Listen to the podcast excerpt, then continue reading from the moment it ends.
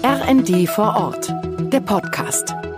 Sie hören eine Aufzeichnung des Talks vom 24. März 2023 aus Rostock mit Friedrich Merz, Parteivorsitzender der CDU, Christina Dunz, stellvertretende Leiterin des Hauptstadtbüros des Redaktionsnetzwerks Deutschland und Andreas Ebel, Chefredakteur der Ostsee-Zeitung. Herzlich willkommen zum RD Talk vor Ort. Wir sind heute im Medienhaus der Ostsee-Zeitung im sonnigen Rostock und wir freuen uns auf den so streitbaren CDU-Vorsitzenden Friedrich Merz. Es geht um nichts Geringeres als die Zukunft der Union, den russischen Angriffskrieg gegen die Ukraine, Flüchtlingspolitik, Klimawandel, Bürgergeld und natürlich auch um kleine und große Paschas. Herzlich willkommen, Herr Merz. Schön, dass Sie da sind. Ich freue mich auch. Vielen Dank.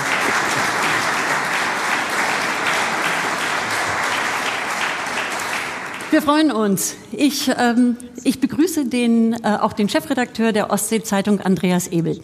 Genau, wir freuen uns auch, dass so viel Publikum hier im Saal ist und natürlich drau draußen an den Bildschirmen. Und ähm, ja, wir haben ein großes Thema, das uns ja am Montag beschäftigen wird. Wir erwarten hier große Streiks.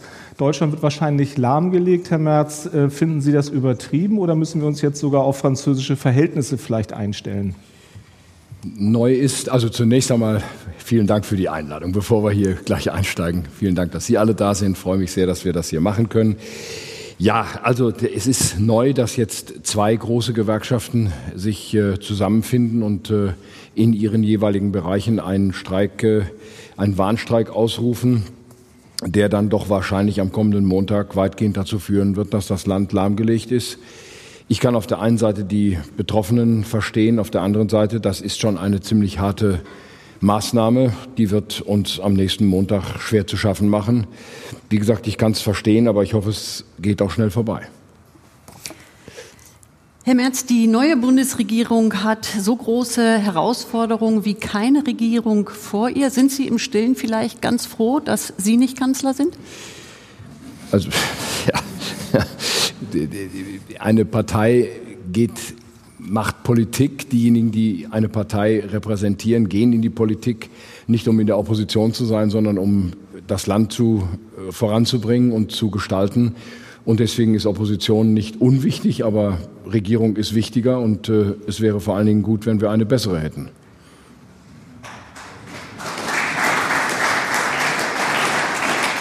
Da ist die Frage nicht ganz beantwortet?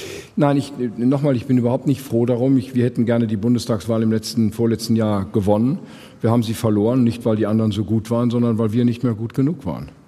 So, und das, das haben so wir jetzt auch. Ja, ja, und das müssen wir jetzt auch mhm. ertragen. Das tun wir auch. Ja, ein ganz großes Thema, mit dem sich jetzt ja auch die Bundesregierung rumschlägt, oder wir alle, ist ja der russische Angriffs, äh, Angriffskrieg in die Ukraine. Ähm, es wurde ja bisher immer alles geliefert, was eigentlich gefordert wurde. Wie sehen Sie das in Zukunft? Werden wir auch irgendwann Kampfjets liefern, weil es jetzt gefordert wird? Die Frage, wie wir die Ukraine humanitär, finanziell, wirtschaftlich und dann eben auch militärisch unterstützen, wird ja in einem gewissen Korridor geführt. Wir sind uns im Prinzip einig, dass wir diesem Land helfen müssen. Wenn ich sage wir, meine ich damit die politische Mitte unseres Landes. Das gilt dann auch für die Parlamente, gilt auch für den Deutschen Bundestag. Wir streiten natürlich schon hin und wieder über Details. Also denken Sie mal an die Frage zurück. Und das waren ja nicht nur wir, das waren ja auch maßgebliche Vertreter der Koalition, die die Frage, wann die Ukraine Schützenpanzer geliefert bekommt. Das sind Mannschaftstransportpanzer, die einfach nur dazu dienen, die Soldaten sicher und geschützt auch in die Einsatzgebiete zu bringen. Wann sie Kampfpanzer bekommt, wie der Streit in der Europäischen Union, in der NATO darüber geführt worden ist. Also ich bleibe bei meiner persönlichen Einschätzung, wir hätten es früher und besser machen sollen. Und ich möchte nicht eines Tages vor der Frage stehen, hätten wir diesem Land nicht früher und mehr helfen müssen, wenn wir vielleicht feststellen müssen, sie haben sich nicht vor diesem russischen Angriff ausreichend schützen können. Der Krieg ist nicht entschieden, das Land ist nicht gerettet. Also würden Sie jetzt Kampfjets liefern? Diese Frage, die stellt sich im Augenblick für Deutschland nicht. Die polnische Regierung hat sie anders äh, beantwortet. Das muss man respektieren. Ich denke, wir sollten jetzt zunächst einmal, bevor wir schon wieder über die nächsten Waffenlieferungen sprechen, diejenigen liefern, die wir zugesagt haben. Und davon haben wir noch nicht genug. Davon haben wir noch nicht genug. Das haben wir noch nicht gut genug gemacht. Also konzentrieren wir uns mal auf die Dinge, die wir im Augenblick leisten können und müssen. Was kommt eigentlich nach Kampfjets? Sie haben ja gerade davon gesprochen, man soll jetzt nicht über das nächste reden, aber das war ja immer so die Abfolge. Ähm, Bodentruppen?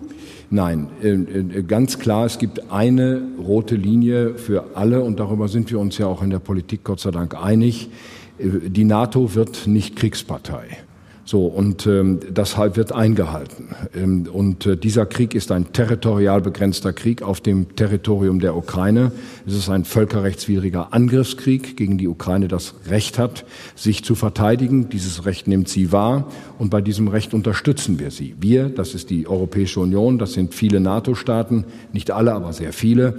Und das ist richtig und in Ordnung, denn eine Einschätzung ist ja auch unsere gemeinsame, auch die des Bundeskanzlers, unsere Einschätzung, wenn dieser Krieg nicht in der Ukraine gestoppt wird, geht er weiter.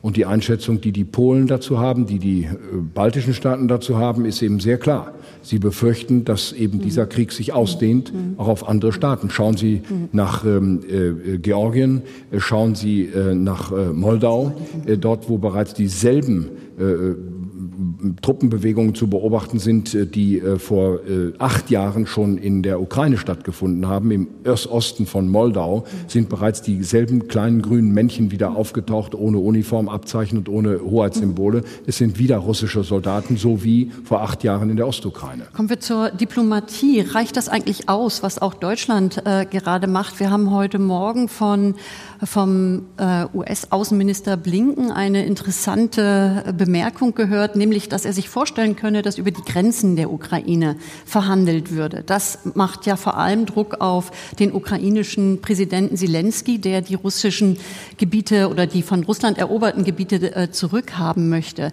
Sie sind Transatlantiker. Können Sie sich vorstellen, dass je näher wir an den US-Präsidentschaftswahlkampf kommen, die Amerikaner die Ukraine fallen lassen werden, so wie sie Afghanistan haben fallen lassen? Das ist leider, Frau Dunz, nicht völlig ausgeschlossen. Ich verfolge die Diskussion in den äh, Vereinigten Staaten sehr intensiv. Ähm, ich bin auch vor drei Wochen das letzte Mal, seit langer Zeit allerdings auch das erste Mal wieder da gewesen.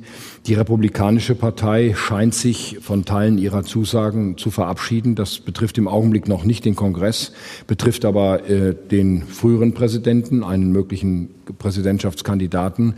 Ich würde mir wünschen, dass die Vereinigten Staaten von Amerika hier klar bleiben, so wie sie es bisher sind.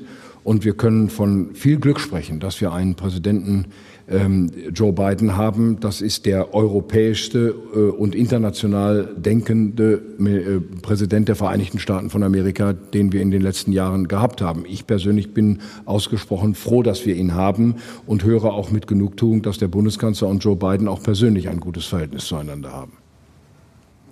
Eine Folge dieses Krieges ist ja die Loslösung aus der Abhängigkeit von russischem Gas. In Windeseile werden ja im Moment äh, Terminals für Flüssiggas gebaut, gerade auch hier äh, vor der Insel Rügen.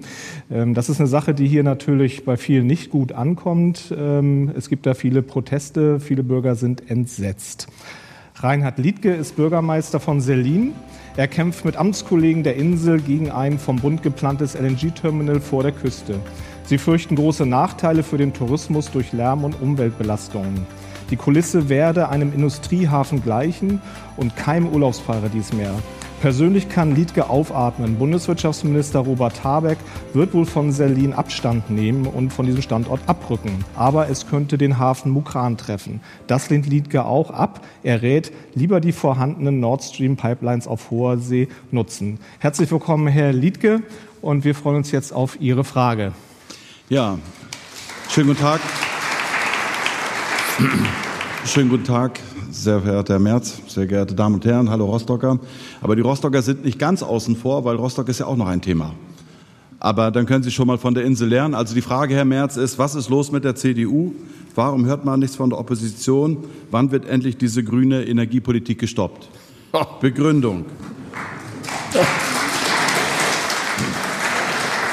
Die erste Begründung, die erste Begründung, glaube ich, haben Sie eingangs schon selbst gesagt, indem Sie gesagt haben, es steht ein Massenstreik bevor. Das ist, sind, ich sage mal Stichwort, die aktuellen Wärmeversorgungspumpen, die auf dem Markt sind.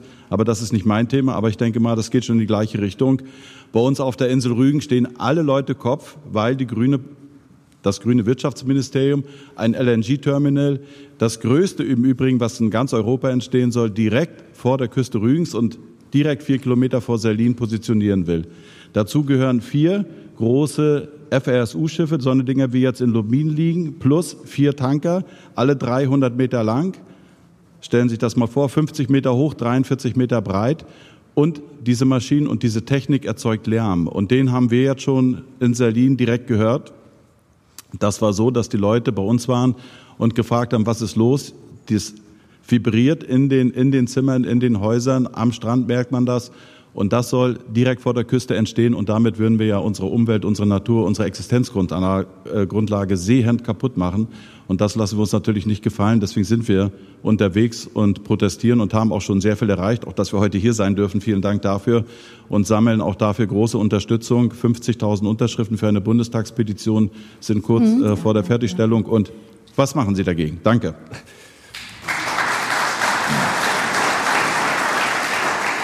Also zunächst einmal ist ja richtig, dass sich die Bundesregierung intensiv darum bemüht, Standorte zu finden für LNG-Terminals.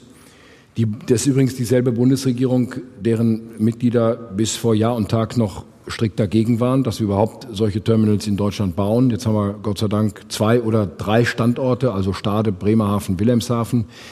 Die werden auch gebaut, müssen gebaut werden. Ob wir einen weiteren Bedarf haben, einen vierten, fünften Standort zu bauen, kann ich im Augenblick selbst nicht überblicken. Ich sage mal nur, wir werden natürlich schon hinnehmen müssen, dass solche Bauwerke entstehen, wenn wir die Energieversorgung unseres Landes sicherstellen wollen. Das gibt dann Konflikte, die muss man lösen. Ich bin immer dafür, dass man solche Konflikte auch, wenn es eben geht, friedlich löst, mit den Anwohnern, mit den Betroffenen löst. Dieses Land ist eine Industrie, ist ein Industrieland. Wir brauchen nicht nur für die privaten Haushalte, wir brauchen auch für die Grundstoffindustrie, wir brauchen für die großen Industrieunternehmen Strom und Wärme, wir brauchen den Grundstoff Gas. Das sind äh, wichtige Faktoren Faktoren auch für unser aller Wohlstand. Also ich rate uns dazu, hier eine Abwägung vorzunehmen, mit den Betroffenen zu klären, ob das geht, Alternativen zu prüfen und noch einmal nicht ohne Not äh, Streit vom Zaun zu brechen. Man muss in der Politik hin und wieder Entscheidungen treffen, die nicht jedem gefallen. Das gehört auch dazu. Aber hier an Ort und Stelle, auch in ein solches, äh, sag mal, in eine solche Landschaft, in ein solches Erholungsgebiet, in eine solche Region einzugreifen, das ist ein tiefer Eingriff. Ich würde mir wünschen, dass das im Konsens besprochen werden kann, gegebenenfalls abgewendet werden kann, aber dann müssen wir Alternativen haben. Dieses Land braucht äh, in großem Umfang äh, verflüssigtes, Gas. Mhm. Wenn wir es nicht bekommen, haben wir ein großes Problem. Aber wenn ich Sie richtig verstehe, ist es ja auch ein bisschen der Appell jetzt an die Bürgerinnen und Bürger, dann doch auch in den sauren Apfel zu beißen und auch vor der eigenen Haustür dann etwas zu akzeptieren, oder? Also ganz grundsätzlich ist das ein solcher Appell, aber sich hier konkret auch an dieser äh, konkreten Stelle äh, festmachen sollte. Herr Liedke, da bitte ich um Nachsicht. Da bin ich einfach mit den Gegebenheiten vor Ort nicht vertraut genug, um das abschließend beurteilen zu können. Ich will mich jetzt weder auf die eine noch auf die andere Seite stellen. Ich sage nur ganz grundsätzlich, wir brauchen diese Terminals, damit wir die Energieversorgung unseres Landes sichern. Und das wird nicht immer nur im Konsens gehen. Ob es solche Standorte dann sein müssen, darüber will ich dann gerne auch noch mal äh, nachdenken, auch mit meinen Kollegen. Philipp Amthor ist hier, darüber sprechen, wie er das sieht. Ich bin offen für jedes Argument, auch aus Ihrer Sicht, das da vorgetragen wird. Im Übrigen, Sie haben eben gefragt, wo ist die CDU? Also dem einen oder anderen geht das schon zu weit, was wir alles machen. Ich finde, wir sind ziemlich präsent, auch mit den Themen ziemlich präsent. Ähm, wir sind da schon in der Opposition angekommen und äh, erheben unsere Stimme.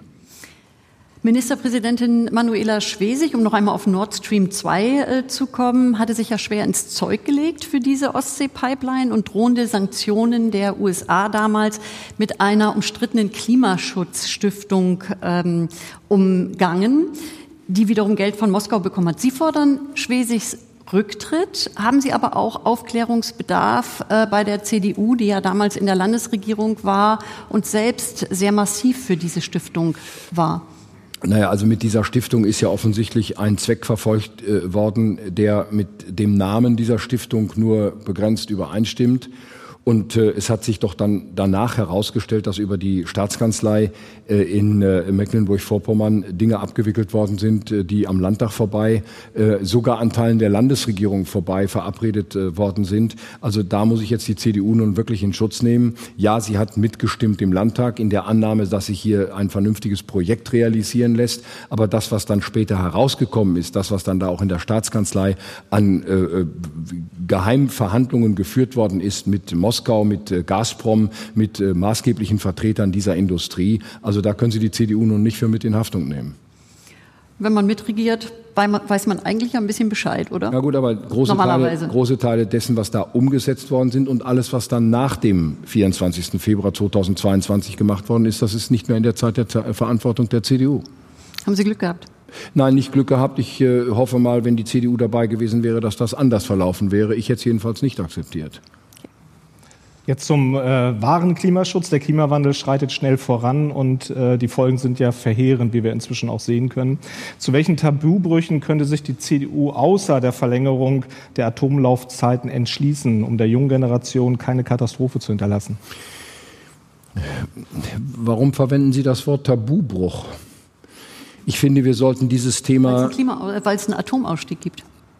Nein, das ist doch kein Tabubruch. Das wäre ein Gebot der Vernunft, das jetzt weiter laufen zu lassen. Und äh, da gibt es ja eine ganz äh, einhellige Meinung in der Bevölkerung. Ich meine, äh, das muss man ja nicht nur im eigenen Land äh, mal fragen, sondern fragen Sie mal in ganz Europa, fragen Sie mal auf der Welt, was die Menschen davon halten, dass Deutschland mitten in der größten Energiekrise, die wir in diesem Lande haben, die letzten drei verbliebenen CO2-frei Strom produzierenden Kernkraftwerke abschalten. Das macht Würden Sie denn neue bauen, unser Nachbar Polen? Ja, langsam, nun sind wir erstmal bei denen, die stillgelegt werden äh, sollen. Also wir sind gegen die Stilllegung.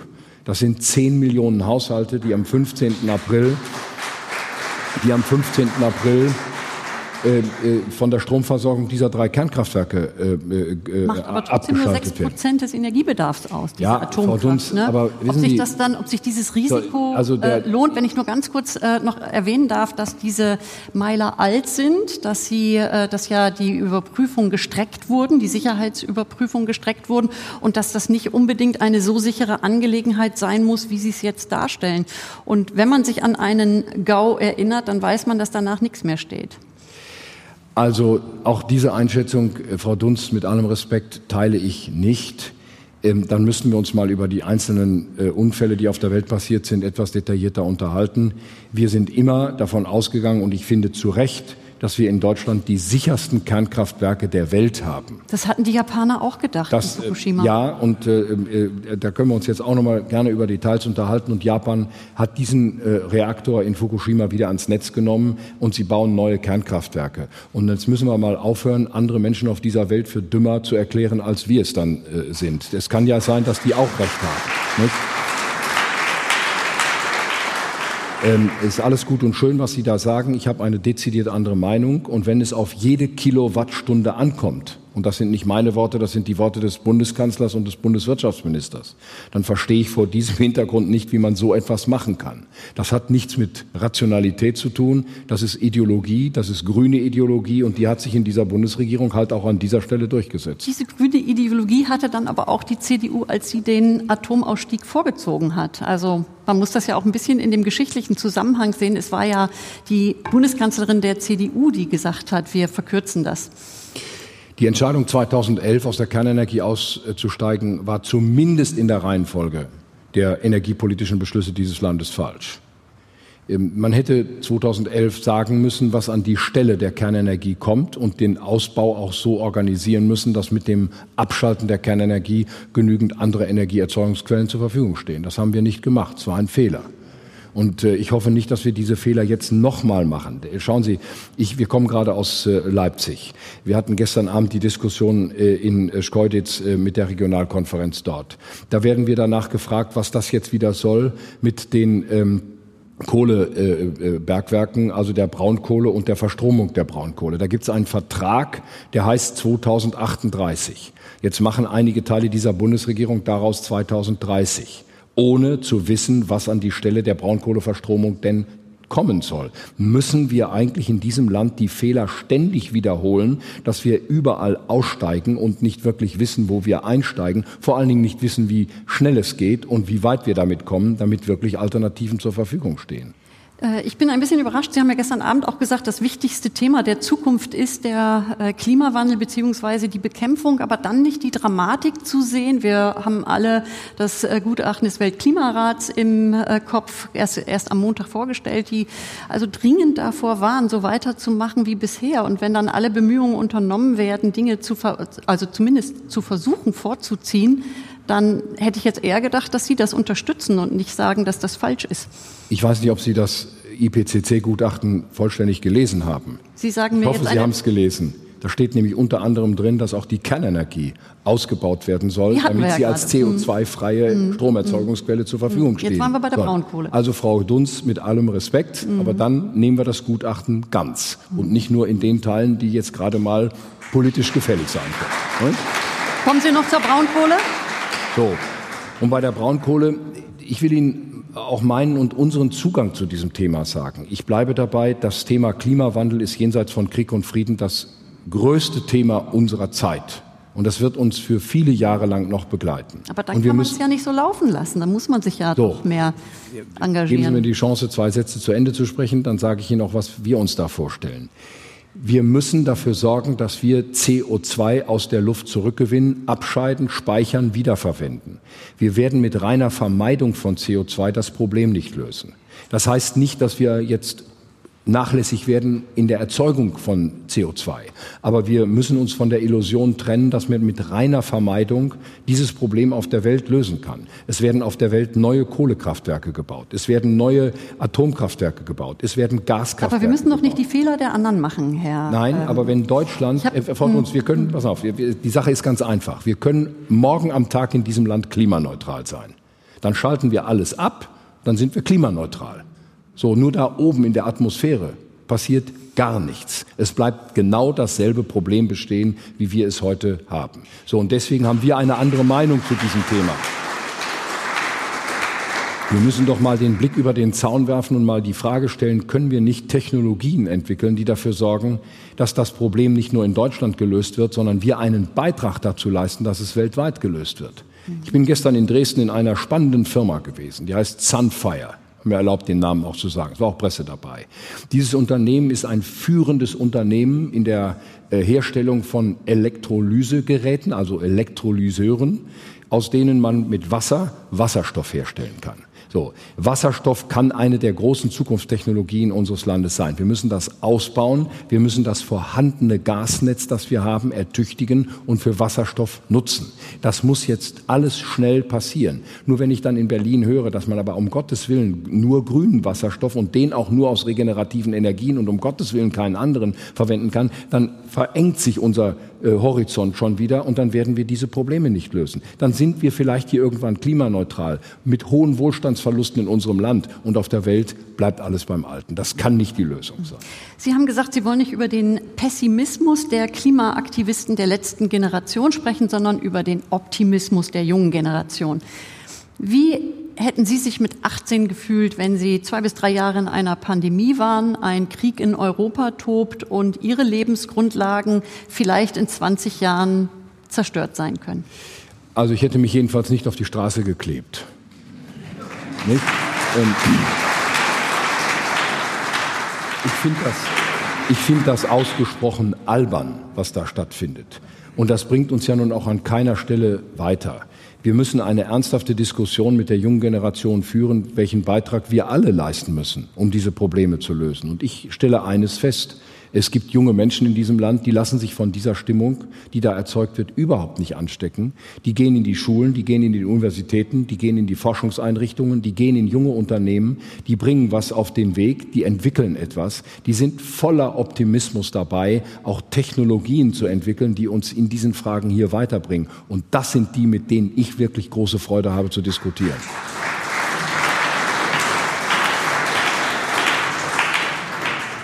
Wie steht es um den Zusammenhalt in dieser Gesellschaft? Das, die Debatte um das Bürgergeld hat ja auch für ziemlich viel Unmut gesorgt. Wie sehen Sie das? Ja, also ich, das fängt schon bei der Bezeichnung an. Ähm, was heißt eigentlich Bürgergeld? Das erweckt ja so den Eindruck, als ob da so eine Art ja, so war es ja auch zum Teil gemeint von der Koalition, so eine Art bedingungsloses Grundeinkommen für jeden zur Verfügung stehen soll. Also es gibt hier jetzt Geld für jeden Bürger und ihr braucht euch nicht mehr um eure Existenz zu sorgen. Unsere Antwort ist das nicht. Wir müssen einen funktionsfähigen Sozialstaat haben, aber wir müssen immer noch dafür sorgen, dass diejenigen in diesem Land jeden Morgen um sieben Uhr aufstehen und fleißig arbeiten gehen, am Ende des Tages mehr Geld haben als diejenigen, die aus welchen Gründen auch immer aus welchen Gründen auch immer, die es nicht tun. Äh, einige tun es vorsätzlich nicht, viele tun es aus vielen anderen Gründen nicht und selbstverständlich muss man denen helfen. Wir haben das früher mal Lohnabstandsgebot genannt. So, ich habe das schon Wolfgang Clement vor einigen Jahren gesagt, als wir als die Regierung damals Sozialhilfe und Arbeitslosenhilfe zusammengelegt hat. Das war auch schon von der Struktur her ein Fehler. Wir müssen sorgfältig unterscheiden zwischen Versicherungsleistungen, also Arbeitslosengeld zum Beispiel. Dafür haben die Menschen Beiträge bezahlt. Selbstverständlich haben sie einen Anspruch auf Leistung, seinen Rechtsanspruch auf Leistung. Aber alles andere, was dann kommt, sind steuerfinanzierte Sozialhilfeleistungen. So, und diese Sozialleistungen Darauf kann es keinen unbegrenzten Anspruch geben. Aber das kommt in diesem Wort Bürgergeld so ein bisschen mit zum Ausdruck.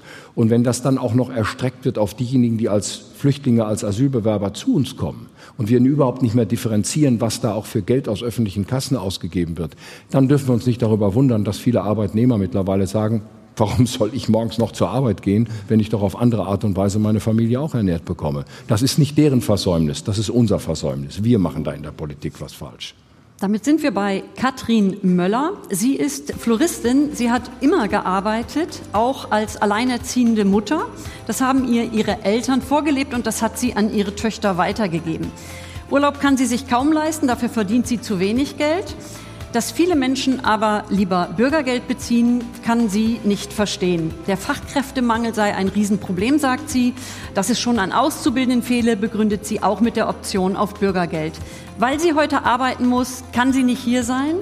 Und deswegen haben wir Ihre Frage an Friedrich Merz aufgenommen. Warum wird so viel Geld in, in dieses Bürgergeld gesteckt, äh, obwohl dieses Geld so wichtig wäre für Schulen, für Kinder, fürs Schulessen frei für alle Kinder im Staat? Das ist meine Frage. Ja, also sie hat im Grunde genommen ja schon die Frage äh, selbst beantwortet. Ähm, wir legen nach meiner Einschätzung zunehmend in diesem Lande falsche Prioritäten an.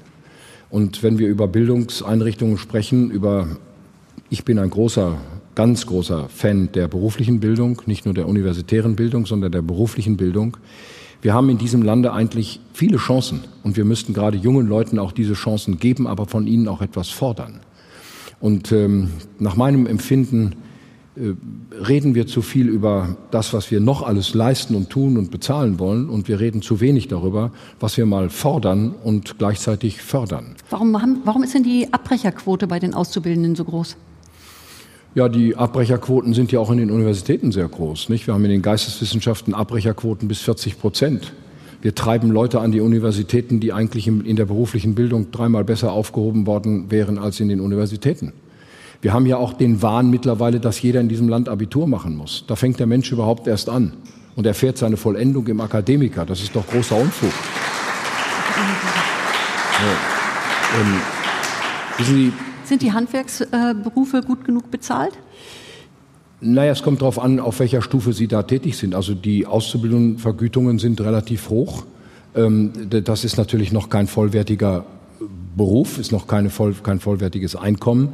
Da gibt es auch viele Hilfen, die möglich sind. Aber Handwerker, gute Handwerker heute, die haben so gute Chancen wie selten zuvor. Und die werden auch ordentlich bezahlt. Es wird sicherlich Ausnahmen geben. Frau Möller mag eine solche sein. Ich weiß jetzt gar nicht, ist sie selbstständig oder ist sie angestellt? angestellt. Müsste man vielleicht noch ein paar mehr Details äh, von ihr wissen. Aber in, im Großen und Ganzen, also wenn Sie heute Handwerker bestellen und äh, brauchen zu Hause, ähm, dann können Sie auf den Rechnungen sehen, wie hoch die Einkommen sind, aber natürlich auch die. Nee, das Kosten kann ich auf der Rechnung nicht sehen. Ich kann nicht sehen, wie hoch das Einkommen ist. Ich sehe nur, dass ich eine hohe Rechnung habe. Ich frage mich immer nur, ob das bei den Menschen ankommt, genauso bei Menschen, die in Autowerkstätten arbeiten oder Maurer sind. Soweit ich also, das überblicke, kommt das nicht unbedingt bei denen an. Wenn ich es richtig einschätze, dann ist die Lage gerade für Handwerker, für junge Handwerker bis hin zu denen, die sich selbstständig machen wollen, so gut wie sie in Deutschland selten gewesen ist. Das Problem, das wir haben, ist, dass die Steuern und insbesondere die Sozialversicherungsabgaben immer höher werden. Und je weiter sie dann auch im Einkommen steigen, wirkt die Progression unseres Steuertarifs und dann lohnt es sich für manchen gar nicht mal mehr eine Stunde mehr zu arbeiten, weil das, was er dann verdient, zu zwei Drittel weggesteuert und durch Sozialversicherungsbeiträge verloren geht. Ja, wir müssen über die Abgaben reden. Und der Bundesfinanzminister hat recht, wir haben nicht ein äh, Einnahmenproblem. Ich meine, ich will mal die Zahl sagen. Wir sind in diesem Jahr 2023 jetzt das erste Mal in Deutschland bei über einer Billion Euro Steuereinnahmen. 1000 Milliarden Euro Steuereinnahmen nimmt dieser Staat von 80 Millionen Bürgern ein. 1000 Milliarden. So, kommen wir mit 1000 Milliarden Euro Steuereinnahmen in diesem Land nicht mehr aus? Brauchen wir noch mehr? Was ist hier eigentlich los? Wo liegen hier eigentlich unsere Prioritäten? Ja.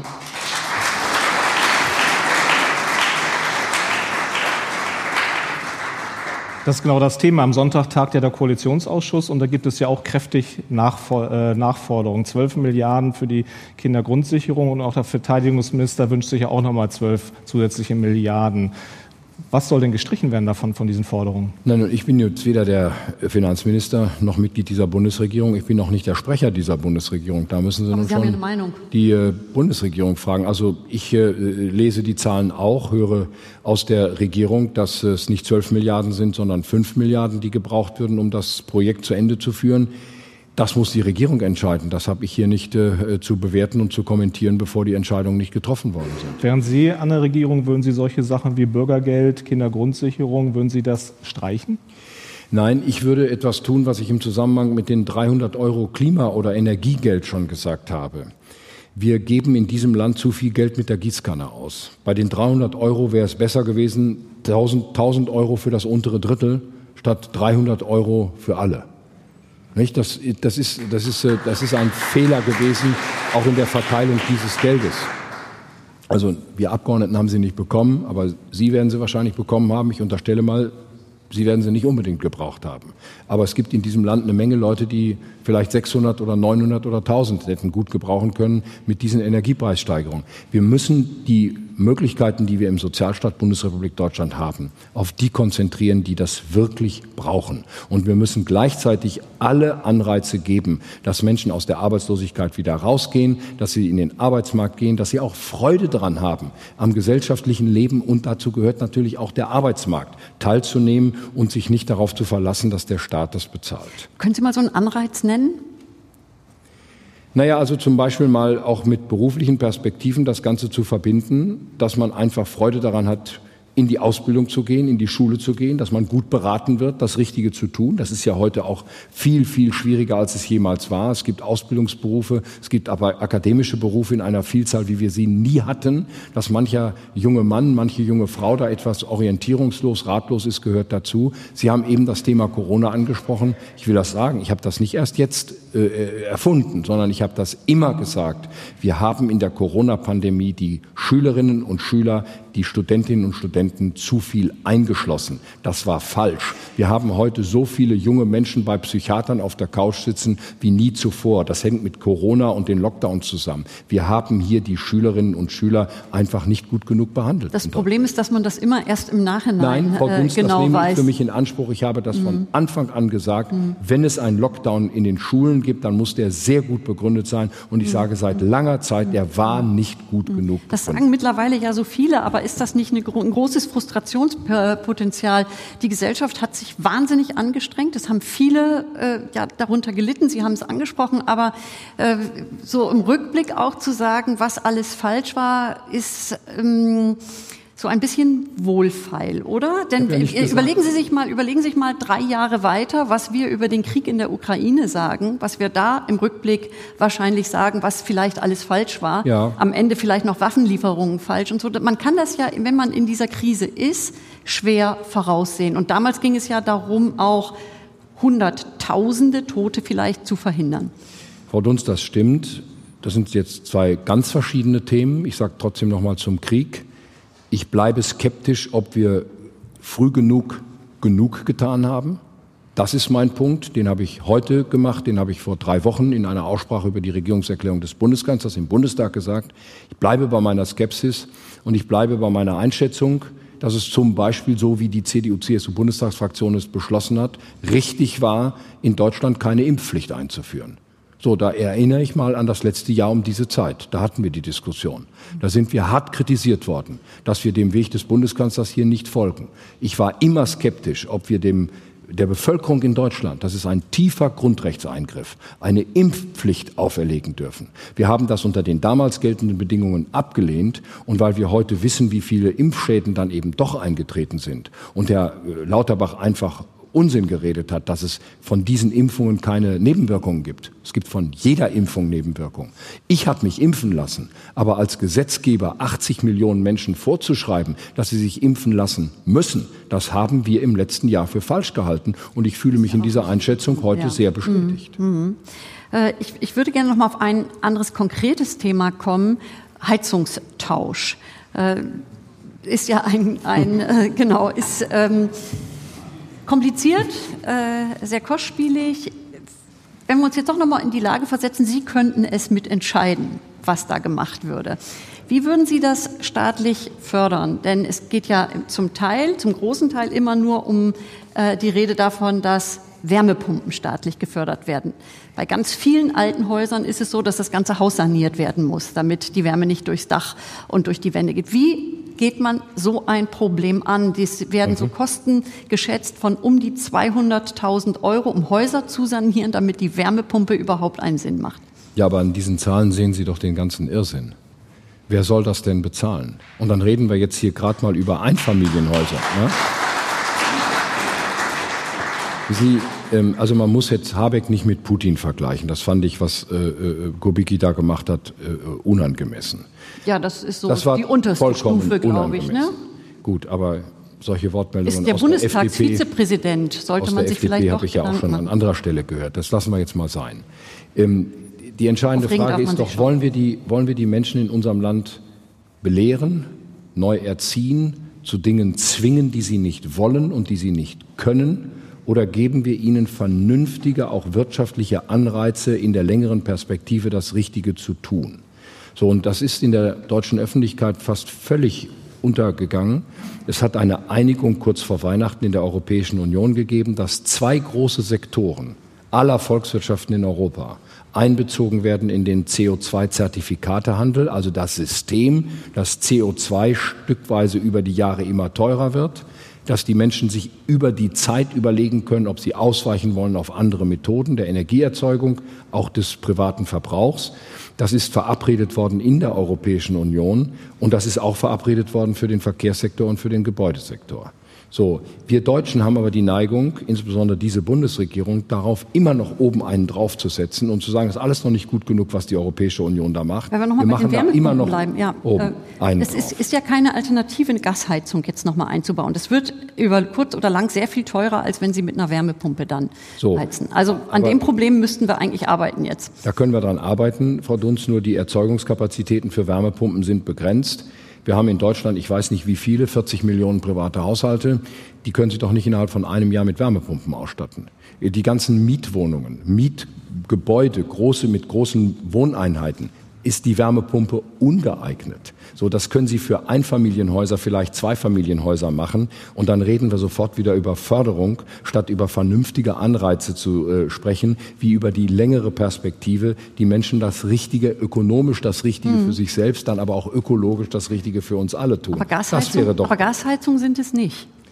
Na gut, jetzt muss man doch auch mal die Frage stellen, gibt es nicht Technologien, wo man möglicherweise den CO2-Ausstoß von Gasheizungen auch begrenzt, ob man das abscheiden kann? Es gibt diese Technologien. Sie sind heute noch zu teuer. Sie werden aber wahrscheinlich billiger sein als Wärmepumpen. Mich stört an dieser Diskussion dieses, ähm, ja, wie soll ich das sagen, dieses Oberlehrerhafte, dass da jemand steht und sagt, ihr müsst jetzt alle Wärmepumpen einbauen. Das geht nicht. So kann man in einer Demokratie Aber nicht. Aber von alleine macht man es ja auch nicht. Doch, es ist doch gerade der, der, der Mechanismus, den ich versucht habe zu beschreiben.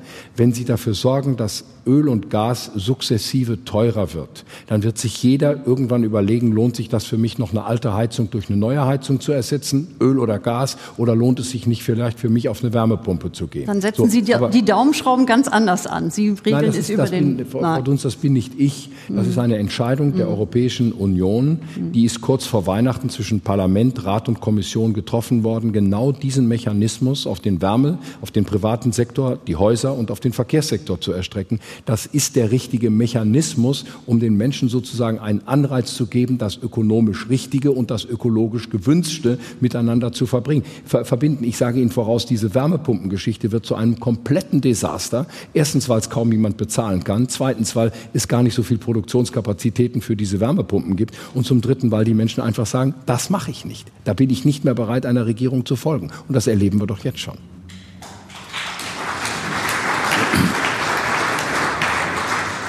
Eine weitere Folge des Krieges äh, ist ja die Zahl der Flüchtlinge, die gestiegen ist. Sie haben mal die ukrainischen Flüchtlinge Sozialtouristen genannt, haben sich dann für äh, auch entschuldigt. Können Sie erklären, wie Sie darauf gekommen sind? Also wenn ich mich dafür entschuldigt habe, müsste das doch eigentlich ausreichen, oder? Nee, uns interessiert, woher dieser Begriff kam.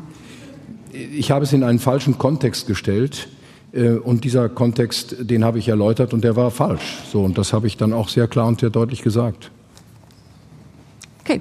Ähm, Sie bedauern nicht, dass Sie vor der Wahl in äh, Berlin ähm, aufmüpfige Söhne von Migranten kleine Paschas genannt haben, deren Väter dann Druck auf kritische Lehrerinnen und Lehrer machen.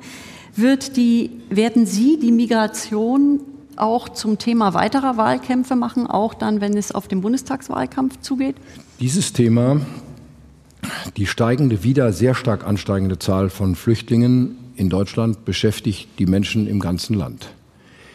Die Städte und Gemeinden kommen an die Grenzen ihrer Aufnahmefähigkeiten. Die Landräte, die Bürgermeister, die Oberbürgermeister schreiben der Bundesregierung Briefe ohne Ende, fordern dazu auf, hier eine Lösung äh, herbeizuführen.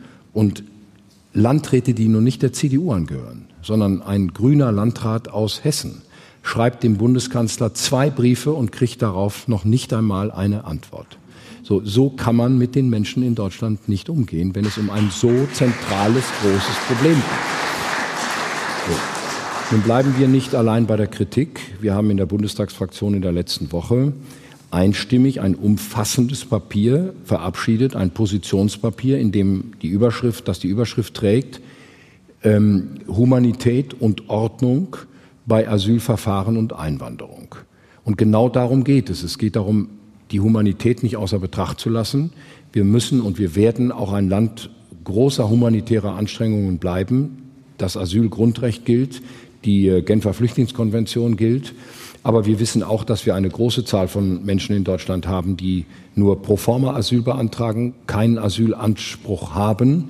Und viele sind dabei, die in Deutschland eigentlich arbeiten wollen und gar kein Asyl haben wollen. So, und deswegen haben wir den Vorschlag gemacht, mal die Asylverfahren und die Einwanderungsverfahren strikt voneinander zu trennen nicht immer aus dem Asylverfahren heraus zu gucken, wer kann dann in den Arbeitsmarkt kommen, sondern zu sagen, wir machen oben direkt nicht den Spurwechsel unten, sondern wir geben die oben schon in die richtige Richtung. Und unser Vorschlag ist, eine Einwanderungsagentur in Deutschland zu schaffen. Wir haben das mal Work and Stay genannt, also arbeite und bleibe, wo wir diejenigen, die in Deutschland arbeiten wollen, vom ersten Tag an in einem völlig anderen Verfahren, komplett digitalisiert, hier in Deutschland aufnehmen, weil wir Zuwanderung in den Arbeitsmarkt brauchen, aber nicht die weitere irreguläre Zuwanderung in die sozialen Sicherungssysteme. Und wenn die Politik nicht darüber spricht, dann werden es die Menschen tun. Und wenn es die Menschen tun, wird es irgendjemanden in der Politik geben, der darauf reagiert. Ich möchte, dass das in der politischen Mitte diskutiert wird und nicht an die Ränder verlagert wird.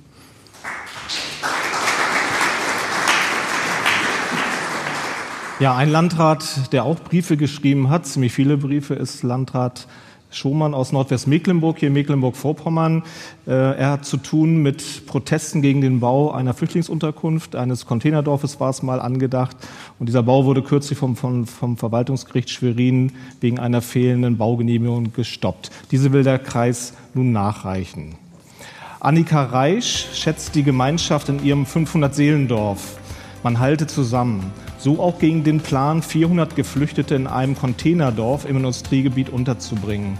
Die Unternehmerin lebt mit Familie und Hühnern in Upal. Von ihrer Firma aus schaut sie direkt auf das Baugebiet.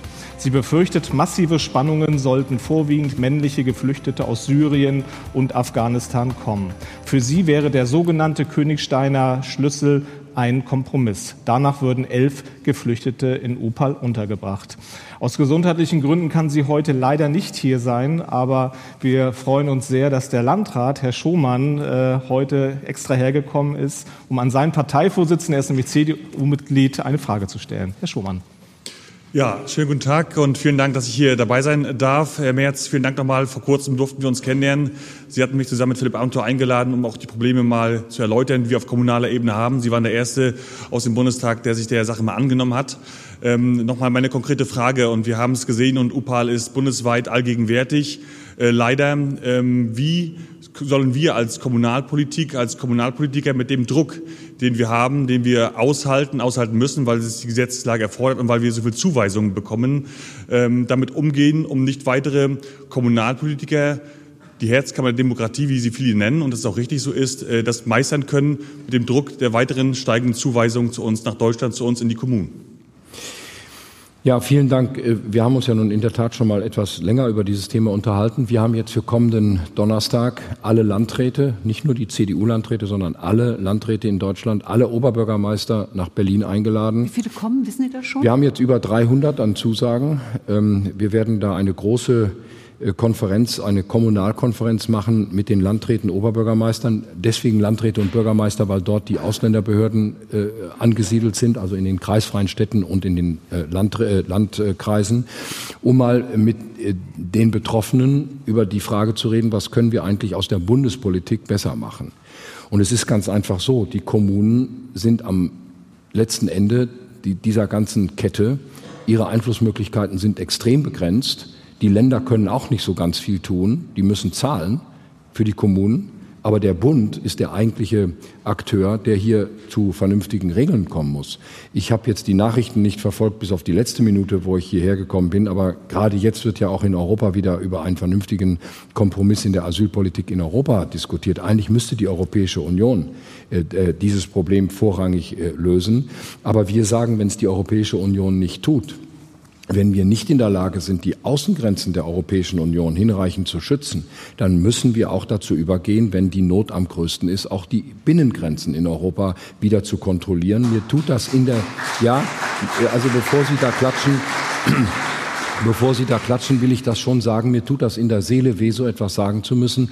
Ich bin von 1989 bis 1994 im Europäischen Parlament gewesen und ich habe an der gesamten Binnenmarktgesetzgebung teilgenommen. Die Freizügigkeit für Personen, Dienstleistungen, Kapitalverkehr und äh, Arbeit in der Europäischen Union ist ein unglaublich hohes Gut. Aber ich habe immer auch die Meinung vertreten, und dazu stehe ich, wenn man Binnengrenzen in einer Europäischen Union beseitigt, dann muss man Außengrenzen schützen. Sonst sind wir nicht mehr ausreichend geschützt auf unserem Territorium. So, und das ist, das ist die Antwort. Wir wollen mit Ihnen dann am Donnerstag äh, die Diskussion führen. Wir werden aus dieser Diskussion heraus entsprechende Anträge in den Deutschen Bundestag einbringen, um auch die Bundesregierung zunehmend auch nochmal zu veranlassen, hier Entscheidungen zu treffen. Und dieser Vorschlag mit der Einwanderungsagentur, der steht eben auch mit dabei, weil unter den Asylbewerbern ja eben sehr viele sind, die arbeiten können, die arbeiten wollen. Und dann sollen die keinen Asylantrag stellen, sondern dann sollen die einen Einwanderungsantrag in die Bundesrepublik Deutschland äh, stellen. Der muss dann aber auch behandelt werden. Ich gebe Ihnen mal ganz einfach Zahlen, damit wir mal eine, eine Vorstellung davon haben, worüber wir da sprechen. Bei den deutschen Auslandsvertretungen, also den Botschaften und den äh, Konsulaten, liegen zurzeit ungefähr 40.000 Anträge unbearbeitet auf Einwanderung in den Arbeitsmarkt der Bundesrepublik Deutschland. Leute, die wir hier dringend brauchen. Alleine in der Stadt München liegen 20.000 unbearbeitete Anträge auf Einwanderung in den Arbeitsmarkt. Das kann so nicht weitergehen. Wir müssen diese Verfahren trennen und wir müssen endlich mal wenigstens in diesem Teil unserer Staatsverwaltung zu digitalen Verfahren kommen. Schauen Sie in die baltischen Staaten, die doch gar nicht weit von hier entfernt liegen. Die machen das. Warum können wir das eigentlich in Deutschland nicht? Herr Schumann, Sie wollten noch mal nachfragen, glaube ich. Ja, die brennendste Frage interessiert uns natürlich als Kommunen. Ähm, wir haben ja mehrere Gipfel schon erlebt der Bundesregierung. Der letzte mit der Bundesinnenministerin war ja mehr als ernüchternd. Was erwarten Sie konkret von dem Gipfel mit dem Bundeskanzler? Welche Forderungen haben Sie äh, für die Kommunen? Das würde mich interessieren. Ja. Und weil der Bund eben zuständig ist und in der Verantwortung steht, muss der Bund zuerst dafür sorgen, dass die Zuzüge, dass der Zuzug von weiteren Asylbewerbern begrenzt wird. Das muss man dann eben europäisch machen, aber man muss in Deutschland auch klar sagen, wo es Grenzen gibt. Und dann muss der Bund dafür, was er macht, den Ländern natürlich über die, an die Kommunen, über die Länder auch die notwendigen finanziellen Mittel zur Verfügung äh, stellen. Und wir alle hoffen, dass das ohne solche Notunterkünfte äh, geht, wie wir sie da gerade in Ubal gesehen haben. Also wir, wir müssen schauen, dass wir die Menschen, die wir hier aufnehmen, auch menschenwürdig unterbringen können. Ich möchte nicht wieder Turnhallen belegt sehen, äh, Schützenhallen belegt sehen, äh, dann Notunterkünfte gebaut sehen, bis hin zu Zeltstätten. Das sollten wir uns in Deutschland, wenn es eben geht, ersparen. Ich habe eine Nachfrage, Herr Merz, Binnengrenzen schützen. Wie würden Sie das machen, Binnengrenzen schützen? So wie es, so wie es auch oder? 2016, 17 gemacht worden ist, zum Beispiel an der deutsch-österreichischen Grenze, aber auch an der deutsch-tschechischen Grenze. Wir müssen dann auch zu Grenzkontrollen äh, kommen. Äh, ich will das mal ganz einfach sagen. Es kann doch wohl nicht wahr sein, dass wir in Deutschland eine Diskussion darüber führen, dass es bestritten wird, dass wir wissen wollen, wer in unser Land kommt. Also wenn das schon nicht mehr ausgesprochen werden darf, dass wir einen, einen Überblick haben müssen, wer eigentlich nach Deutschland kommt, da stelle ich mir manchmal die Frage, was geht eigentlich in den Köpfen dieser Leute vor, die das sagen? Es ist doch völlig normal, doch völlig normal, dass aber das würde also ganz, ganz kurz, Herr Merz, das würde bedeuten Grenzkontrollen. Dann müssen Sie Grenzen ja auch wieder etwas schließen und äh, schützen. Dann rüst, äh, rüstet man sich ja wieder oder schottet man sich wieder ein Stück ab. Das geht ja gar nicht anders, sonst können Sie ja schwer kontrollieren.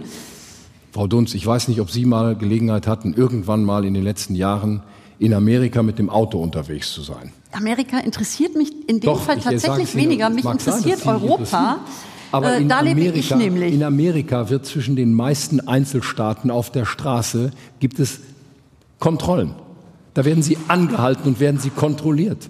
Was ist denn daran so abartig? Gut, ich, ich wollte ja nur noch mal genau wissen, dass äh, Sie Grenzkontrollen ja, insofern fordern, dass man eine Grenze auch wieder mehr schützen muss. Genug schützen. Im Übrigen, wir haben ja in unserem sehr umfangreichen Vorschlag auch gesagt, dass wir Aufnahmezentren an den Außengrenzen der Europäischen mhm. Union haben wollen, dass wir an den Außengrenzen bereits die ersten Asylverfahren haben wollen und wir müssen dann auch noch mal die Liste der sicheren Herkunftsstaaten überprüfen. Also zurzeit darf nach Marokko nicht abgeschoben werden, nach Griechenland nicht abgeschoben werden. Äh, also, dass da manchem in der Bevölkerung mittlerweile das Verständnis dafür fehlt, was wir hier machen, das kann ich gut nachvollziehen. Mhm. Wir sind ein bisschen verrückt geworden in diesen Fragen. Ich wollte noch meinen Dank an Herrn Schumann richten, dass Sie äh, gekommen sind ja. und dass Sie das noch mal geschildert haben. Vielen Dank, Herr Schumann. Ähm, Sie kommen gerade aus Steuditz. Sie haben das ähm, gerade angeschnitten. Die CDU bemüht sich um ein neues Grundsatzprogramm. Das ist ja auch schon recht alt, das, äh, auf, der, auf der Grundlage, auf der Sie gerade Politik machen. Ihr Stellvertreter Carsten Linnemann träumt von einer brennenden, fesselnden, ermutigenden Erklärung der CDU. Ihr Generalsekretär sagt, es mangele der CDU aber an jungen Familien und an Frauen. Wie soll denn da eine fesselnde Erzählung entstehen? Zunächst einmal, fesselnde Erzählungen sind ja nach meinem Empfinden nicht ans Alter gebunden. Nö, aber so ein bisschen gemischt wäre schon gut, oder? So Familien, jung, also, alt, Frauen, die, die, Fähigkeit, aber nur die Fähigkeit, fröhlich in die Zukunft zu schauen, die endet ja nicht mit 60. Ne? Nee, aber wenn man, wie, wie viel Prozent äh, über 60-Jährige haben Sie in der Partei? Ich glaube... Äh, das sind äh, viele. 60, Gott sei Dank sind es viele. Ne? Wir haben nur unten ja. zu wenig. Ne? Wir, wir, haben immer noch viele ja, Mitglieder, ja. immer noch 400.000. Aber wir wollen natürlich auch junge Frauen, junge Männer mhm. haben, die in Schon so lange und es klappt irgendwie nicht. Na, also zurzeit haben wir ganz gut Eintritte. Wir mhm. verlieren leider immer noch eine ganze Menge äh, durch äh, Tod. Das ist mhm. unser größter Konkurrent im Augenblick. Mhm. Ähm, aber ähm, äh, wir sind dabei, die Partei neu aufzustellen. Und äh, das äh, gelingt ganz gut. Und mit solchen äh, Freunden wie Carsten Lindemann und Mario Chaya, mit Christina Stump und vielen anderen macht das auch richtig Freude. Mhm. So dieses Fesselnde. Das ist bei nicht, Ihnen noch nicht angekommen. Hab, ist aber bei mir noch nicht ganz angekommen, ja. Ja. Mhm. ja. ja. gut, also nochmal jetzt im Ernst. Die CDU ist halt 2021 wirklich abgewählt worden. Äh, ich habe die CDU in einem ziemlich zerrupten Zustand äh, übernommen. Ähm, und jetzt sind wir alle dabei, das wieder aufzubauen. Wir gewinnen Wahlen. Wir haben Berlin gewonnen, haben alle geschrieben, gewonnen und doch verloren.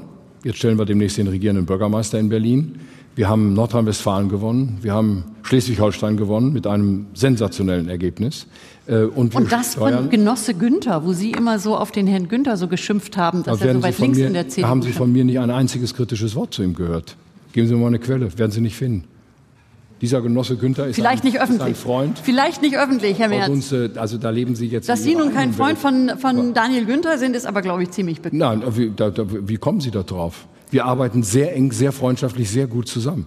Ich arbeite mit allen Ministerpräsidenten. Ich würde jetzt fast sagen, log Friedrich Nein. Merz, aber okay. ja, fragen Sie Daniel Günther, der hat mich sogar auf dem letzten Bundesparteitag gelobt. Da waren Sie vielleicht gerade Kaffee trinken, aber er hat es gemacht. Der Gag ist, ich war gar nicht auf Ihrem Parteitag. Uns, Sie müssen sich ein bisschen von Ihren alten Vorurteilen trennen. Die CDU ist nicht mehr so, wie Sie sie sich vorgestellt haben, vor vielen Jahren mal war. Wir sind auf einem guten Weg. Ja, man Sehr hat fröhlich. nicht so richtig mitgekriegt. Okay. Ja, Herr Merz, Arbeiten wie wir ist, dran. wie ist eigentlich mit der Kanzlerkandidatur? Sind Sie die brennende Erzählung? Das ist eine Frage, die wir zum jetzigen Zeitpunkt überhaupt nicht entscheiden müssen. Äh, wollen wir mal sehen, ob diese Regierung überhaupt bis zum Ende durchhält. Wenn sie durchhält, haben wir die Wahlen 2025 und dann entscheiden wir es rechtzeitig. Ich lege allerdings Wert darauf, dass wir früher entscheiden als beim letzten Mal. Und ich habe mit Markus Söder auch fest verabredet, so einen Zirkus wie im Jahr 2021 im Sommer wird es mit uns beiden nicht nochmal geben. Auch mit mir nicht. Das heißt aber, er steht grundsätzlich zur Verfügung? Äh, Wir entscheiden diese Frage im nächsten Jahr im Sommer, im Spätsommer, und zwar so rechtzeitig, dass ein Bundestagswahlkampf der Union gut vorbereitet werden kann. Und dafür braucht man heute, wenn man es wirklich gut machen will, rund ein Jahr. Und das ist genau die Frist. Das heißt, in einem Jahr und drei, vier Monaten wissen wir, wer Kanzlerkandidat ist. Davon gehe ich aus. Ein Jahr vor der Wahl. Ein Jahr vor der Wahl. Ist jetzt aber auch keine Schlagzeile wert, habe ich schon mehrfach gesagt. Ähm, ist, ähm, Allein, der fehlt der Gla Allein es fehlt der Glaube. Nein, es gibt eine, es gibt äh, klare Abläufe. Wir machen jetzt das Grundsatzprogramm. Wir haben im Mai nächsten Jahres unseren großen Bundesparteitag. Ähm, da wird auch der Bundesvorstand äh, gewählt. Und dann gehen wir in die Europawahlen. Und nach den Europawahlen haben wir in Deutschland noch drei große Landtagswahlen in Ostdeutschland, die wir bestehen wollen und müssen. Und äh, spätestens dann wird auch die Frage entschieden für die Bundestagswahl. Schauen wir mal. Ja, zu diesem Format gehört die beliebte Fotorubrik. Wir haben ja ein erstes Foto mitgebracht. Und zwar ist das Ihre Bücherwand in Ihrer Berliner Wohnung. Wir haben da mal ein bisschen rumgestöbert mit einer Lupe. Dort steht ein Buch, Der Tyrann, Shakespeares Machtkunde für das 21. Jahrhundert. Was lernen Sie von Shakespeare für Ihre Macht?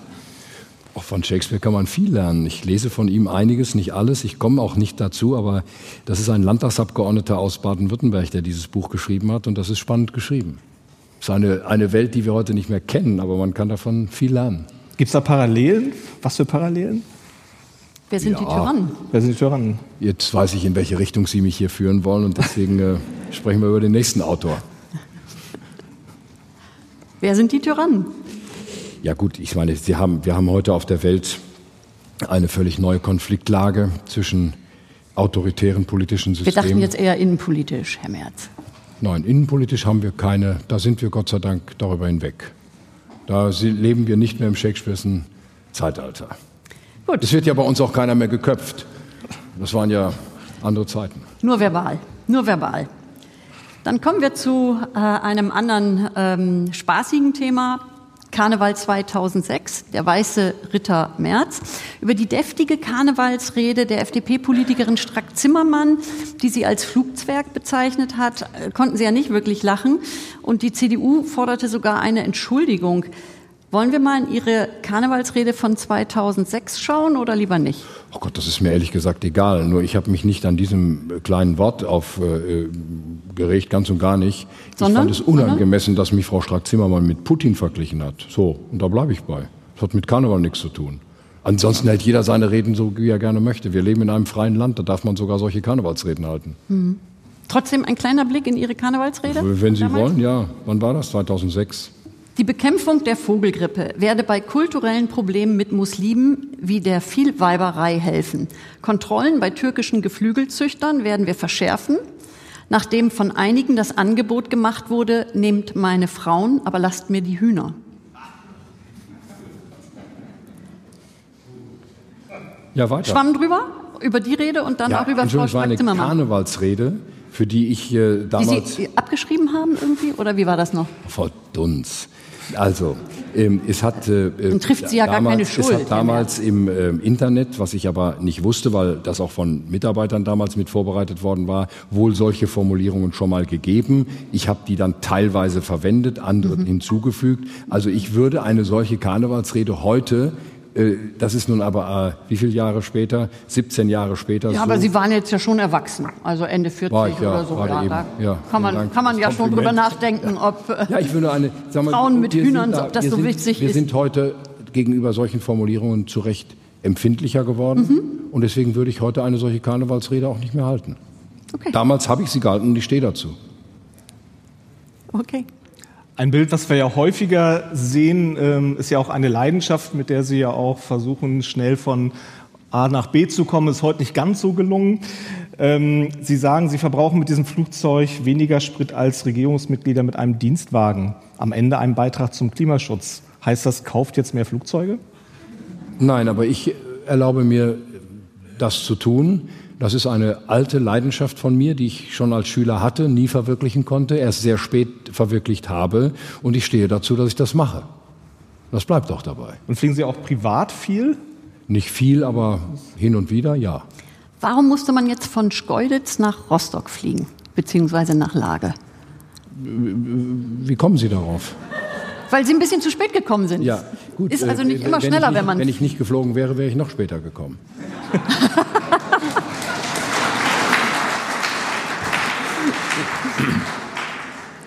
Muss man früher losfahren, hätte ich jetzt fast gesagt. Kommen wir zum nächsten Bild. Pferde verbrauchen noch weniger Sprit als Regierungsdienstwagen. Wäre auch eine Möglichkeit zum Energiesparen. Kauft mehr Pferde? Richtig, dann wäre ich jetzt noch nicht aus Sachsen raus. ähm, äh, aber äh, ich habe früher geritten mit großer Begeisterung. Meine beiden Töchter haben lange geritten, auch mit großer Begeisterung. Und ich finde Pferde, mhm. Finde ich faszinierende Tiere. Mhm. Ähm, was war auf dem Foto genau zu sehen? War das Ihr Pferd? nein, nein, das war ein Besuch in einem Reitstall. Zeigen Sie es mir nochmal. Ich weiß gar nicht mehr, wo das genau war. Können wir das Bild nochmal kurz sehen? Ehrlich gesagt, ich weiß nicht mehr, das wo das war. Das war während das des Wahlkampfs. Nein, das war während einer Fahrradtour, die ich durch meinen Wahlkreis gemacht habe. Und da sind wir in einem großen, äh, einem großen äh, Hof vorbeigefahren. Und da hat mir die, äh, und das ist eine Tierklinik daneben gewesen. Genau, jetzt weiß ich es wieder. Das ist eine Tierklinik, wo in der Nähe von Meschede äh, Pferde auch äh, behandelt werden, wirklich auf allerhöchstem medizinischen Niveau. Und mhm. da sind wir zu Besuch gewesen. Mhm. Der Finanzminister Christian Lindner mistet ja die Box des Pferdes seiner Frau aus. Ist das jetzt eigentlich äh, Trend, dass man sich mit Pferden, Reiter sitzen ja über den Dingen, wie ich gehört habe, lieber mit Pferden umgibt? Oder? Weiß ich nicht, müssen Sie Christian Lindner fragen und ob er da nur. Haben Sie noch ein Pferd? Nein, ich habe auch nie eins gehabt. Ich mhm. habe immer nur Reitbeteiligung gehabt, nie eins gehabt. Sie waren, Reitbeteil Sie waren die Reitbeteiligung? Nein, aber den, den Begriff kennen Sie vielleicht nicht. Aber, die, ja, ja, aber waren Sie die Reitbeteiligung oder hatten Sie jemand, der... Nein, nein, ich war die Reitbeteiligung. Mhm. Ich habe nie ein eigenes besessen. Ich habe dafür auch, auch die Zeit nicht gehabt, mich so intensiv nur drum zu kümmern. Mhm. Aber äh, meine Töchter auch nie ein eigenes gehabt. Das haben wir auch nicht gewollt, weil diese Bindung dann an... Ja, es ist nicht nur zu teuer, es ist auch eine Bindung. Wir haben es in der Nachbarschaft erlebt, wie dann plötzlich so ein Pferd an einer Kolik gestorben ist. Das ist eine solche Bindung und eine solche Verpflichtung. Da haben wir unseren beiden Mädchen gesagt, also wir helfen euch dabei, wir machen das gerne mit euch zusammen. Die haben beide toll geritten, aber wir haben nie ein eigenes Pferd gehabt. Auf dem nächsten Bild sehen wir Sie mit Ihrer Frau. Da wirken Sie ja richtig unzertrennlich oder es fällt bei vielen Bildern auf. Hat es, dann hat es das letzte Mal so richtig gekracht. Na klar. warum? Wissen Sie noch warum? Das sage ich Ihnen nicht. Hab ich, haben wir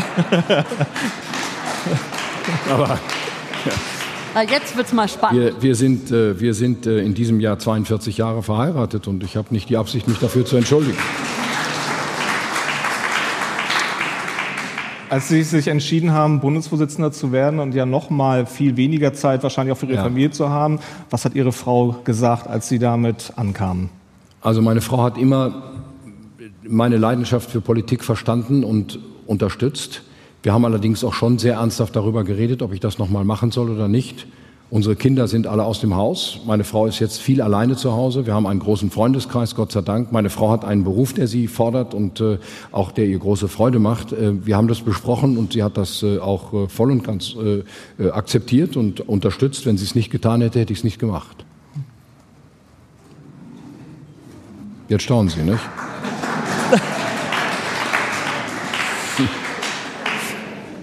Sind Sie jetzt sprachlos? Nee, ich wollte jetzt eigentlich nachschieben, ich wollte eigentlich nachschieben, ob Sie sie dann genauso unterstützt, wenn Sie die Kanzlerkandidatur angehen. Nächste Frage. ja, gut, also darüber werden wir gegebenenfalls reden, aber nicht heute. Ist kein Thema für heute. Aber Sie haben schon mal drüber gesprochen, oder? Genau. okay, Sie haben schon mal drüber gesprochen. Das passt auch gut zum nächsten Bild. Der Bundeskanzler tätschelt ihn als Oppositionsführer den Arm. muss man nicht unbedingt haben. Sie sehen auch nicht ganz so erfreut aus. Was denken Sie da? Warte nur, bald bin ich selber Kanzler? Das war am Rande eines, einer Bundestagssitzung, wo wir uns häufiger sehen, kurz sprechen. Mhm. Äh, normaler, völlig normaler äh, Vorgang, völlig normale Begegnung. Ja, wir reden. Wie, wie, wie wirkt der Bundeskanzler auf Sie? Man sagt ihm nachher, er ist so ein bisschen überheblich, äh, gar nicht so kommunikativ. Wie finden Sie das? Ich bin mir in meiner Einschätzung immer noch nicht sicher, obwohl ich ihn jetzt lange beobachte und versuche zu verstehen. Ähm, es ist, er ist sehr introvertiert. Er ist am liebsten allein. Ähm, schwer zugänglich. Auch nach langen Gesprächen weiß man im Grunde genommen kaum etwas, worüber haben wir jetzt eigentlich gesprochen.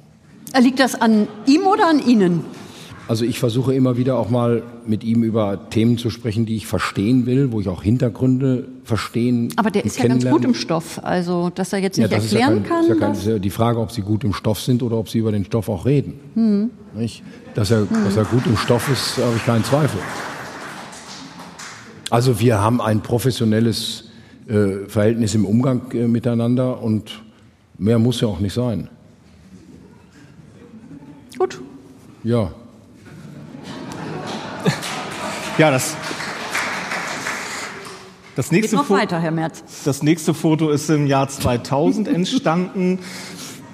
Dort haben Sie noch mit Angela Merkel Bonbons ausgetauscht. Später hat sie sie abserviert. Heute sind Sie als CDU-Vorsitzender Ihr Nachfolger geworden, vielleicht auch mal Bundeskanzler, aber das lassen wir jetzt mal weg. Ähm, was empfinden Sie da heute? Gibt es da Genugtuung? Ach Gott, wenn ich das Bild sehe, sehe ich, wie traurig wir da beide damals waren. Ja, nein, überhaupt nicht. Ich denke darüber auch gar nicht nach. Ich mache meine Arbeit heute als Parteivorsitzender CDU, die ist anstrengend genug. Und als Fraktionsvorsitzender der Bundestagsfraktion, das ist herausfordernd genug. Ich beschäftige mich mit diesen Fragen nicht. Das heißt, Sie sind nicht nachtragend? Nein.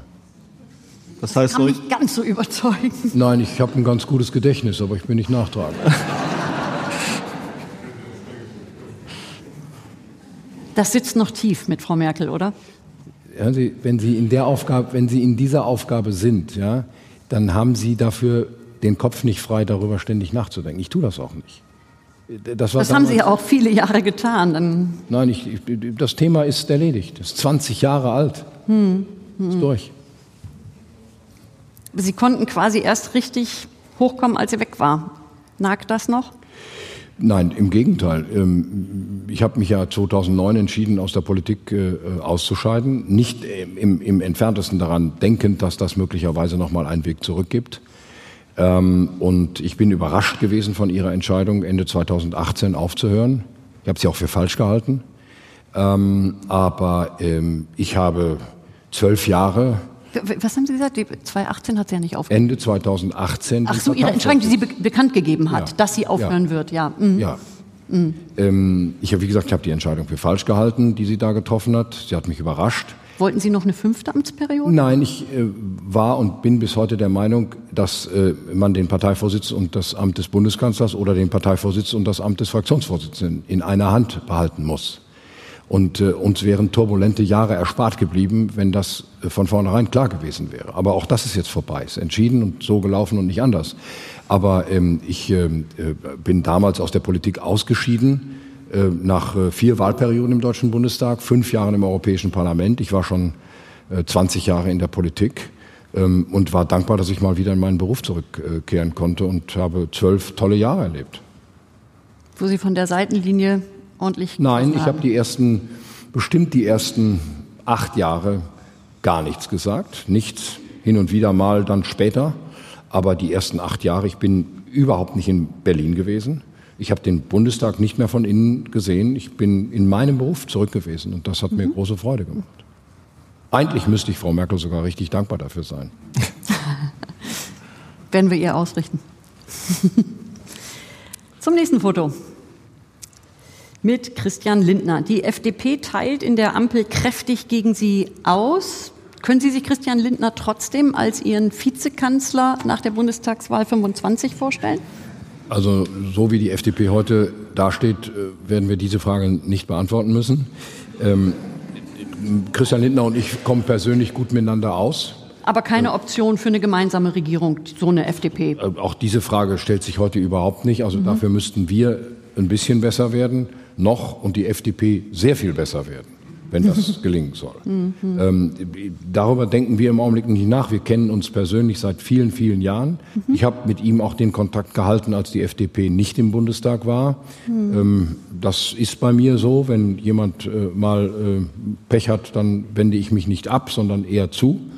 Und ähm, wir sprechen über viele Themen miteinander und äh, ja, das ist normal. Für die FDP bin ich wahrscheinlich auch nicht der richtige Parteivorsitzende der CDU, weil ich natürlich sehr viele mittelständischen Unternehmer an die CDU wieder zurückbinde.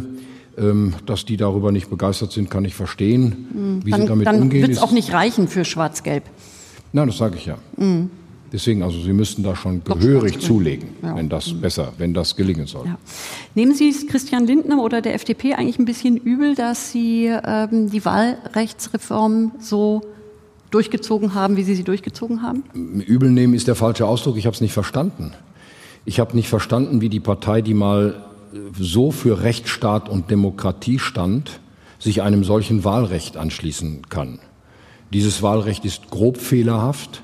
Und wenn man diesen Weg weggeht vom Wahlkreismandat und immer stärker auf die reinen Parteilisten äh, setzt, kann ich vordergründig verstehen, dass die FDP das macht weil sie halt noch nie Wahlkreise gewonnen hat in Deutschland. Einmal. Hans-Dietrich Genscher nach der Wiedervereinigung hat den Wahlkreis Halle gewonnen. Aber das war einmal und nie wieder.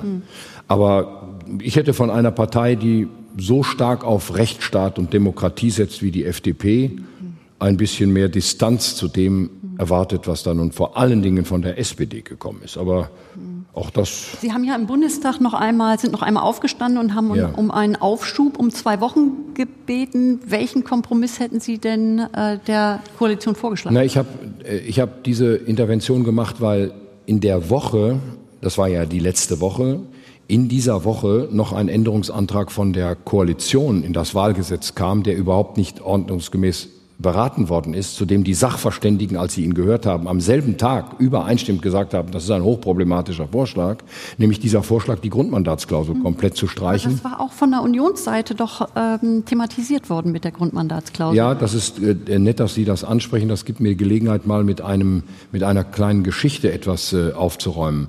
Es wird behauptet, das sei unser Vorschlag gewesen. Das ist nicht richtig. Ich habe die Gespräche ja nur mit den Fraktionsvorsitzenden alle geführt. Ich bin dabei gewesen.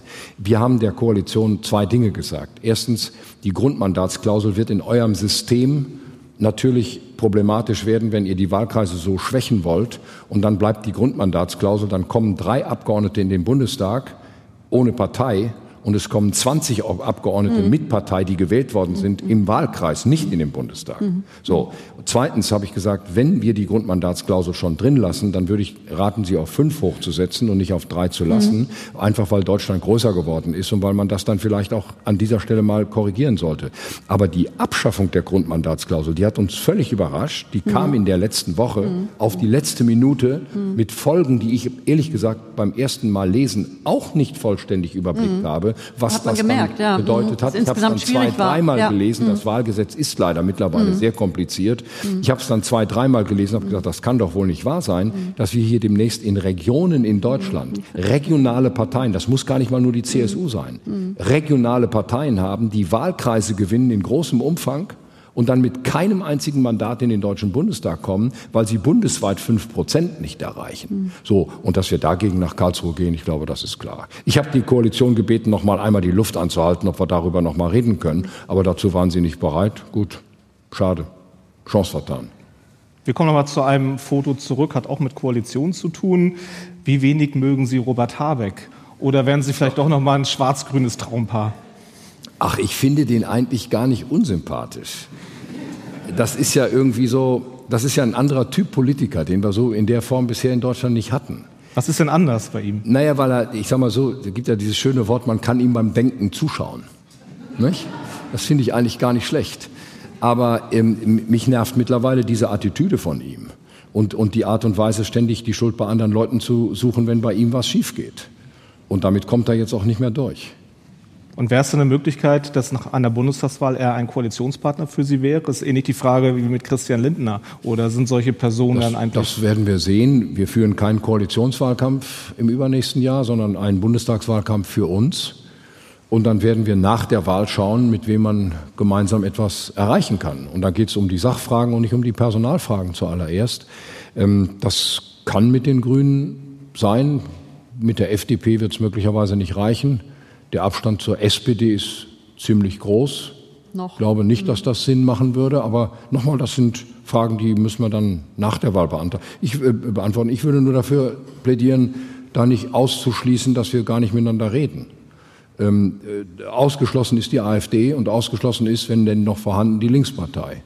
Aber die demokratischen Parteien müssen doch miteinander vernünftig reden können. Um nochmal auf das Foto zu kommen, was schätzen Sie an Habeck? Naja, schon, sag mal, sein auch in der Sache wirklich großes Engagement. Das, das finde ich gut. Ich teile das auch. Wir sind nur in den Instrumenten unterschiedlicher Meinung. Auch im Umgang dann mit, sag mal, auch äh, Kritikern. Ähm, da ist er sehr empfindlich. Das sind Sie aber auch, Herr Merz. Sie sind auch. Nee, ich, nee, doch, ich doch, wehre doch. mich. Nee, nee, ich wehre doch, mich Sie sind reizbar und empfindlich. Deswegen kommen wir schnell zum letzten Foto. So, ein letzter Versuch. Wer von Ihnen beiden macht's und geht mit einer Kanzlerkandidatur aufs Glatteis? Also erstens mal finde ich dieses Foto unverändert richtig gut. Ähm, Sie finden sich richtig gut. Nein, ich finde, das ist vor dieser Kulisse doch prima aufgenommen. Ich habe das übrigens in diesem Kontext mit diesem Schild da vorne noch gar nicht gesehen. Ist jetzt die Premiere bei Ihnen. Ich kannte dieses Foto in dieser mhm. Konstellation nicht. Immerhin haben ähm, wir mal was Neues. Also äh, wir haben bei dieser Gelegenheit, das war am Kirchsee im vorletzten Jahr, also jetzt vor, ähm, nein, im letzten Jahr, im Januar 2006, ähm, 2022, 6. Wir wollen Januar, ja nach vorne gucken. Wir wollen ja nicht zurückgucken, haben wir uns verabredet und deswegen ist genau der Blick nach vorn, den ich jetzt mache, dass wir sowas wie 2021 nicht nochmal machen. Okay. So. Ein gutes Schlusswort. Ganz herzlichen Dank. Das war der RND-Talk vor Ort mit Herrn Merz. Herzlichen Dank, dass Sie da waren. Sehr gern. Und äh, wir bedanken uns hier beim Publikum drinnen und draußen für Ihr Interesse. Unser nächster Gast ist der Wirtschafts- und Klimaschutzminister Robert Habeck am 28. April in Kiel. Bis dahin, vielen Dank.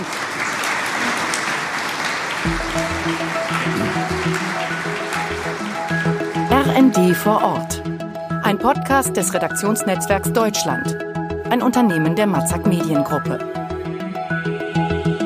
Produktion TVN Corporate Media.